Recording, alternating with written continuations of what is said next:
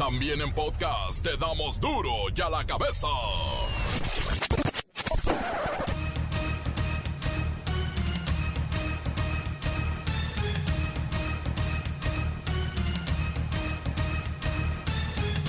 Martes 4 de mayo del 2021.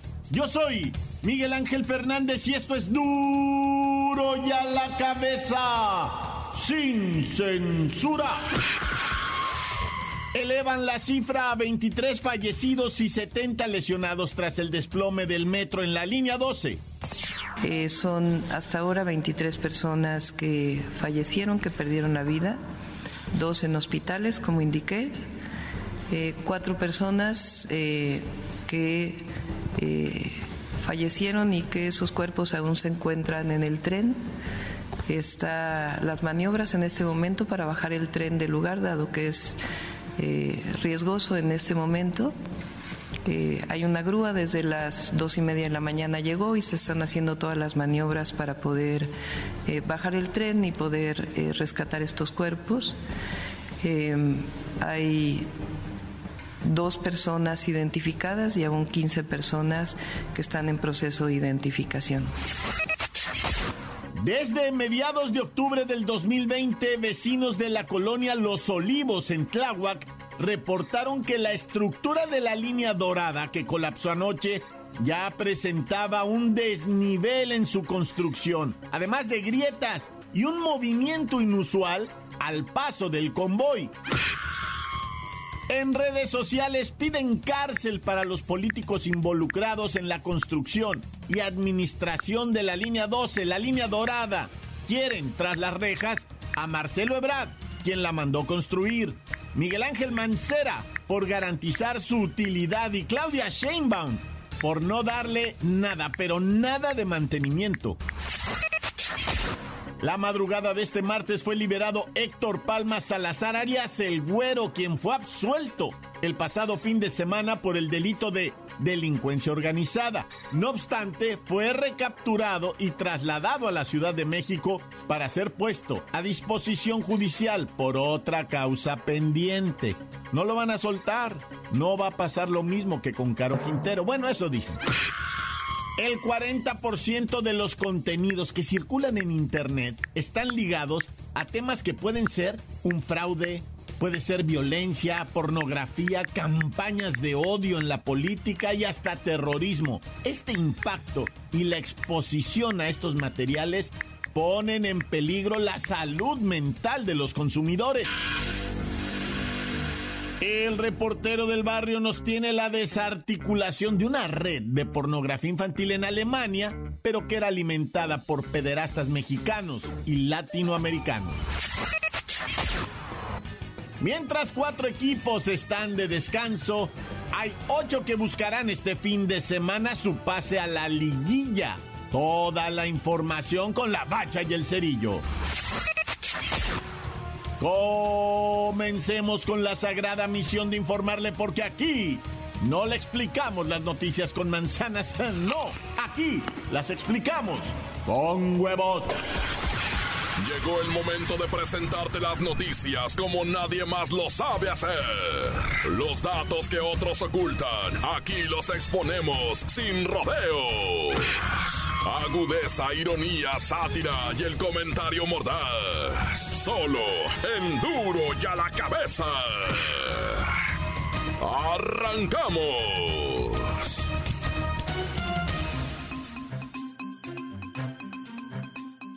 Esta mañana en su conferencia en Palacio Nacional el presidente Andrés Manuel López Obrador expresó su solidaridad con las víctimas que dejó el desplome de una trave y la caída de dos vagones entre las estaciones Olivos y Tezonco sobre la avenida Tláhuac en la Ciudad de México. Hasta el momento, el accidente en la línea 12 del metro ha dejado un saldo de 23 personas fallecidas, por lo que el mandatario aseguró que el caso se tratará con transparencia para que se conozca la verdad sobre este hecho y así actuar con responsabilidad. Es una triste noticia. Enviamos nuestro pésame a los familiares de las víctimas de este accidente y eh, no se va a ocultar absolutamente nada. El pueblo de México tiene que conocer toda la verdad. No se les va a ocultar nada porque se tiene que actuar con responsabilidad, como siempre, como lo hemos hecho en el gobierno. Además, respaldó la postura de la jefa de gobierno y el que se haga una investigación de fondo para conocer la verdad sobre las causas de este accidente para que a partir de los dictámenes fincar las responsabilidades. Y la postura del el gobierno de la ciudad la respalda el gobierno federal acerca de lo que procede en este lamentable caso. En tanto, la jefa de gobierno Claudia Sheinbaum informó que al momento se contabilizan ya 23 personas fallecidas en este accidente y 79 hospitalizados, entre los que hay cinco sin identificar y por la mañana en la madrugada todavía había cuatro cuerpos capturados o atrapados en el convoy damnificado. Eh, son hasta ahora 23 personas que fallecieron, que perdieron la vida, dos en hospitales, como indiqué, eh, cuatro personas eh, que fallecieron y que sus cuerpos aún se encuentran en el tren. Está las maniobras en este momento para bajar el tren del lugar, dado que es riesgoso en este momento. Eh, hay una grúa desde las dos y media de la mañana llegó y se están haciendo todas las maniobras para poder eh, bajar el tren y poder eh, rescatar estos cuerpos. hay dos personas identificadas y aún 15 personas que están en proceso de identificación. Informó que además de los peritajes de las fiscalías de la República y de la Ciudad de México, se buscará una empresa internacional con certificado tanto en metro como en asuntos estructurales para un peritaje externo y llegar así a las causas del accidente.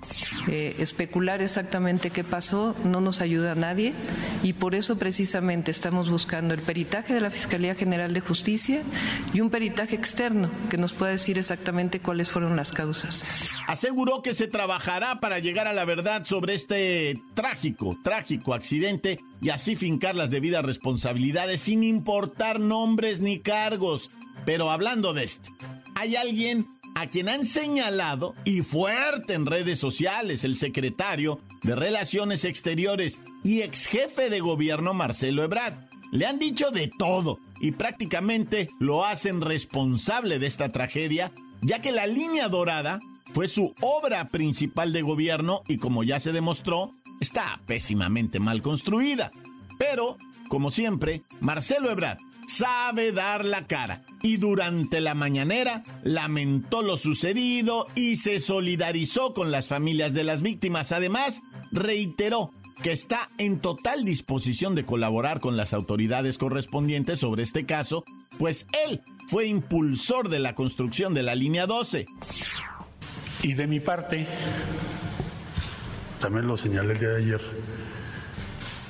eh, ponerme a entera disposición de la autoridad o las autoridades correspondientes, como siempre lo he hecho, eh, a entera disposición. Todo lo que sea necesario. Entiendo que hay muchas motivaciones de orden político, pero lo que importa son las tres cosas que acabo de decir. Respeto a las familias y a quienes fueron afectados. Les manifiesto mis condolencias mi solidaridad personal sincera.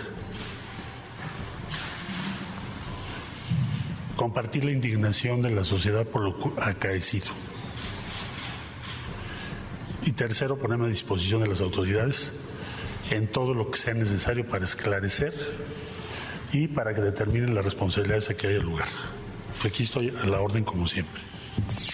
Pues ahí están las declaraciones de Ebrard, responsable, insisto, moral de todo esto según las redes sociales.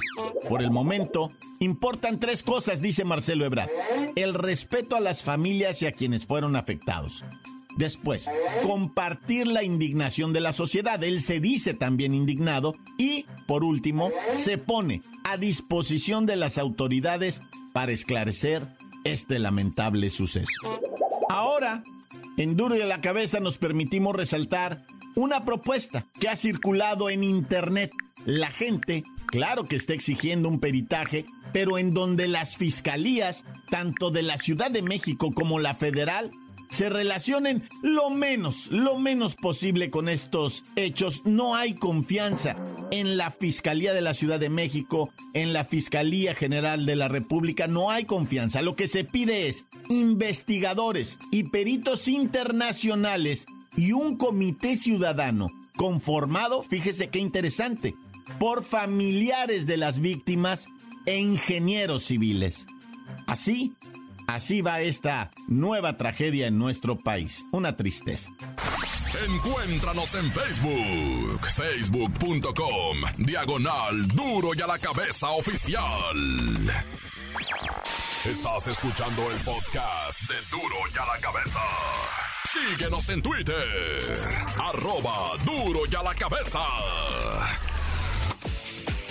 No olviden que siempre, siempre están a su disposición los programas anteriores de Duro y a la Cabeza por si quieren darle una revisada. En Facebook, Duro y a la Cabeza Oficial, en Twitter también y en Himalaya. Usted nomás teclee Duro y a la Cabeza. Duro y a la Cabeza.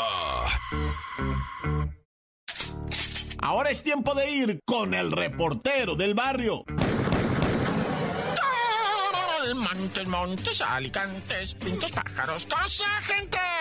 Ahí les va la verdad de la verdura para llevarte los pormenores de lo que vienen siendo informaciones dramáticas y gachas, ¿verdad? Fíjate cómo se va a ligar esta nota. Resulta ser que en Alemania desarticularon una gran red de pornografía infantil en la Darknet. Ahora digo yo Alemania, desde allá se montó el operativo, pero lo que uno no sabe, ¿verdad? Es que los tres alemanes jefes de esta red, ¿verdad? En donde encontraron más de 400 mil miembros registrados y usuarios. Bueno, pues esta red operaba precisamente en Alemania, otro alemán de ellos en Estados Unidos y otro alemán en Paraguay. Estaban como que escondidos así en cada punto, pues en cada ciudad donde pues en, viviendo en casas así muy sencillas, tampoco eran mansiones, pero ganaban millones de dólares mensualmente estos vatos. ¿Cómo? Exhibiendo fotos y videos principalmente de niños, ¿verdad? Y pues 400 mil usuarios, imagínate nada más. Se dice que hay un alemán, ¿verdad? Que todavía no es detenido, un hombre de 58 años, ya está ubicado y todo, pero no lo han podido agarrar al vato. Él era el máximo consumidor de todo el contenido de esta dark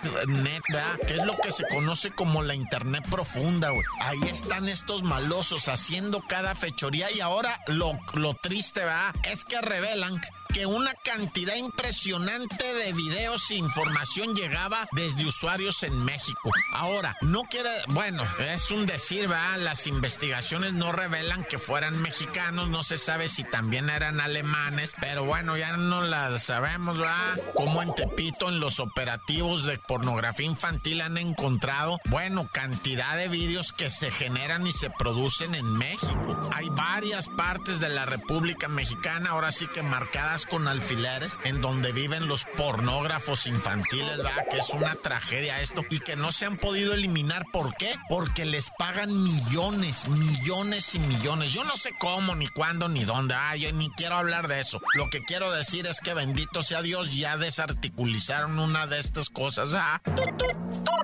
Y bueno, no podemos dejar de mencionar, ¿verdad? Lo que pasó allá en Naucalpan, en la colonia, ¿cómo se llama? Lomas Verdes Verdes, va, quinta sección, en donde un individuo en su carro de lujo golpea a la mujer adentro del vehículo, le abre la portezuela, la echa a media calle, así como noquea, bueno, no, no está totalmente noqueada, pero no puede moverse la morra de los golpes que recibió en la cabeza y la tira el vato y se arranca y se va. Previamente el compirri mendigo ya había sacado sus maletas del carro de la morra. Él se baja, saca las maletas, las tira al piso, se mete al carro, ahí está la morra en el asiento del pasajero y ahí empieza a darle con el puño en la cabeza. Le abre la puerta y la tira al piso y se arranca del carro. La morra se queda noqueada, tarantada, ¿verdad? Como quien dice en, en, en, ¿cómo se llama eso cuando te pegan en la cabeza que queda así todo atarantado, ¿verdad? Y ella como que se quiere parar y no puede, pues se va medio a gatas, medio parada así, agarra su bolsa y ya se va. Cuando regresa el individuo, yo cuando estaba mirando el video dije, no, Diosito, que no le vaya a volver a pegar, por favor. Y no, no, nomás el vato hipócritamente agarra la maleta y le dice, bueno, ya vámonos, y sube la maleta al carro. Y ella le dice, estás loco, baboso, yo no me subo contigo, y se va caminando. Y él dice, pues me vale, y se arranca y se va con la maleta. Mira, esta, a diferencia de muchas otras, ya le puso el dedo, ya está la denuncia, ya está entre los huesitos de este desvergonzado por lesiones, ¿verdad? Y pues así es la onda, tenemos que parar esta violencia raza en contra de las mujeres y los niños, tenemos que pararlo a como a punta de que todos caigan al bote, pero no le hace, o sea, denuncia tras denuncia, no más, no más, no más mujeres agredidas, golpeadas, insultadas, vituperadas, como se diga, nada, cero, aquí no lo autorizamos. Oye, y finalmente le echaron en Polanco eh, el guante a una pareja. Y no puedo decir el apodo de la morra porque es muy grosero. Bueno, pues que, tiene el pecho muy grande ella, ¿verdad? Entonces ya como tú quieras ponerle de apodo, era conocida una morra que se te acercaba con su pecho grande, escotada, y el individuo volteaba así, ¿en qué te puedo ayudar, mija? Porque además, pues joven y bella, ¿no? Y así bien, bien arreglada se acercaba con su escote. Oiga, disculpe. Y bajaba el vidrio el vato, ¿sí en qué le puedo servir, señorita? Y llegaba el otro malandro, el marido, el Vladimir, va. Llegaba el Vladimir y entrégame el reloj, hijo de tu regijujancu. Y pues entregaban el reloj, ya sabes que son relojes que van de los 20, 30, 40 mil hasta 200, 250 mil pesos. O sea, se, se tasan y se cobran en dólares estos relojes, ¿va? Pues andan a. La mayoría suben arriba de los mil, ¿no? O sea, de los mil dólares ya para arriba, estos vatos sí te lo andan Y hay relojes, pues no te quiero decir, pero de los que usan así dos, tres politiquillos ahí que valen 15, 20 mil dólares tranquilamente. Y son los del día, ¿eh? Pero bueno, ya agarraron a esta parejita, la Shisiolina. la muchacha que te enseñaba las boobies y tú volteabas, bajabas el vidrio y pues llegaba el Vladimir y te acosaba con la pistola y no nomás entregabas el reloj, lo que te pidieran, pues sí. Pero bueno, los dos, ¿eh? Tanto la muchacha de las boobies grandes como el vato ya están presos. ¡Corta! La nota que sacude. ¡Duro! ¡Duro ya la cabeza! Y bueno, llegó la hora de escuchar sus mensajes, mensajes que envían al WhatsApp 664-485-1538. Mira, yo opino que si van a, a enjuiciar al gobierno, o sea, los que hicieron ese, este, esa vías, también la constructora, oiga, también tiene que ser enjuiciada la, la, constructora porque si le estaban diciendo métale material malo y ellos aceptaron, ellos también tienen responsabilidad, así como si oye nomás. Buenos días, sobre lo que se va a hablar, creo que el único responsable es Marcelo Abrat por lo que ya había comunicados de que estaba mala línea y no hicieron caso en arreglarlo. Ellos son los únicos culpables de tantas pérdidas humanas. ¿Qué tal si hubiera pasado cuando es la hora del tráfico? Que Dios los ayude. Bueno, yo pienso que todos tienen algo de responsabilidad en eso porque están como el dicho de la vaca, tanto peca el que la mata como el que le agarra la pata. Encuéntranos en Facebook, facebook.com, diagonal duro y a la cabeza oficial. Esto es el podcast de duro y a la cabeza. Y ahora es tiempo de los deportes con la bacha y el cerillo.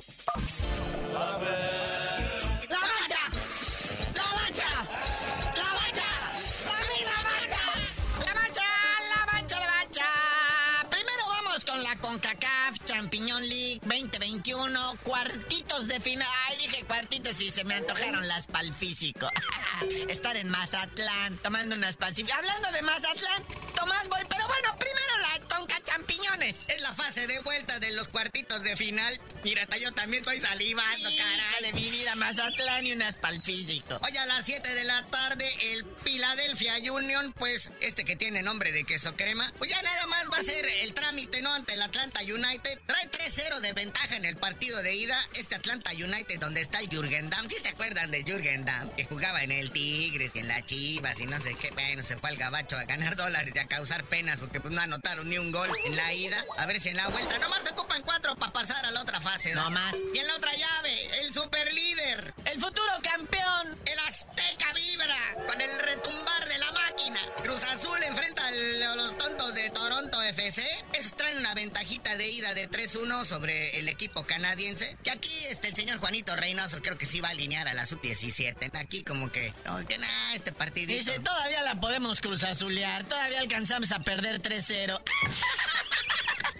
Porque mira, perdiendo 2-0 la máquina, se puede dar el lujo de perder 2-0 y ahora le pasaría a la segunda, pasaría a la siguiente fase. Pero si ya nota otro gol el, los tontos de Toronto, aguas. Y que traen con queso, ¿eh? O sea, la neta, Toronto no se ataranta tanto y sí, no son tan tontos los de Toronto. Y no te vayan a pegar una cruz azuleada de esa de terror, que te vayan ganando 3 0, no bueno. Oye, pero, pero es en la Ciudad de México, el factor altura. Los canadienses juegan a nivel de malo, se les cansa el caballo y empiezan a jalar aire. Y luego con esto del coronavirus, no, bueno. No andan hasta guacareándose. Pero bueno, como haya sido, ahí está. La CONCACAF, Champiñones League, cuartitos de final. Y dijimos cuartitos y no pudimos evitar ver Mazatlán, las olas reventando en esa arena gravosa, ¿no? Que no es tan fina, pero que sí se antoja sentarse ahí a tomarse unos cuartitos. Y bueno, el que ya tiene todo el tiempo del mundo va a ser exactamente lo idem. Esto más voy. Lo, mejor ya no va a poder porque ya no va a estar ahí.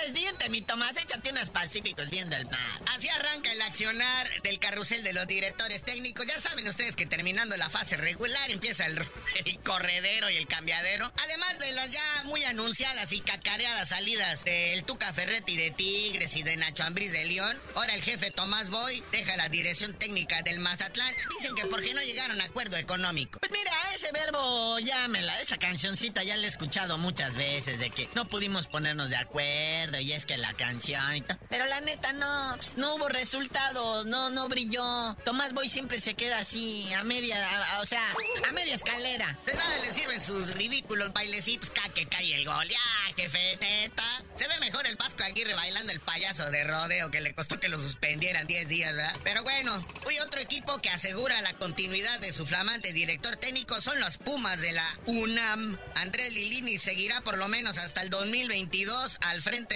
del equipo de la Universidad Nacional y dicen que este año ahora sí le van a traer refuerzos porque en el torneo pasado le desarmaron el equipo. Es correcto, es no, es que lo de la tragedia de los Pumas, o sea, después de haber estado en la gloria, o sea, hace parecer que el torneo pasado fue de puro sapo, ¿eh? Pero es que se le fueron los dos delanteros estrellas. El Cocolizo González se fue a lo que viene siendo el Monterrey y otro jugador que no recuerdo también que se salió del equipo. Entonces, este, este año ya le prometieron refuerzos. Claro. Lilini. Claro. Se quedaron a nada del repechaje porque tienen los mismos puntos que el Querétaro. O sea, Pumas quedó en la posición número 13 con los mismos puntos que el Querétaro, pero la diferencia de goles vino a fregar con los Pumas de la UNAM. Y a no decir también del gol que les metió Henry Martin en el último partido el domingo en la noche, ¿verdad? En el clásico del Chilango, ahí en CU. Es correcto. Oye, y antes dinos, ¿qué pasó con el aforo para el repechaje en los diferentes estadios. Ah, pues ahora el Jalisco, ¿verdad? Le autorizaron aumentar el aforo del 25 a 35%. O sea, en vez de como los 13 mil aficionados que le dejaban meter, ahora van a andar rondando los 19 mil 250 para el Atlas Tigres. Cabe mencionar que el Atlas es el único equipo jalisciense que va a tener local en el repechaje porque las Chivas les va a tocar visita en Pachuca. Eso es correcto. Así es que de la manera más atenta, cuídense mucho. Los que vayan a asistir, mi abrazo, mi apoyo, mi envidia de la buena, que no hay envidia de la buena, pero ¿quién no no quisiera estar ahorita en un estadio aplaudiendo a su equipo, motivándolo para pasar a la liguilla y posteriormente eh, ir por el campeonato? Cualquier equipo tiene la posibilidad ahorita. Pero pues bueno, ya vámonos, carnalito. Antes habías de hacer el gran favor de decirnos por qué te dicen el cerillo. Con todo gusto, ya pasando mayo y sus festividades, les digo.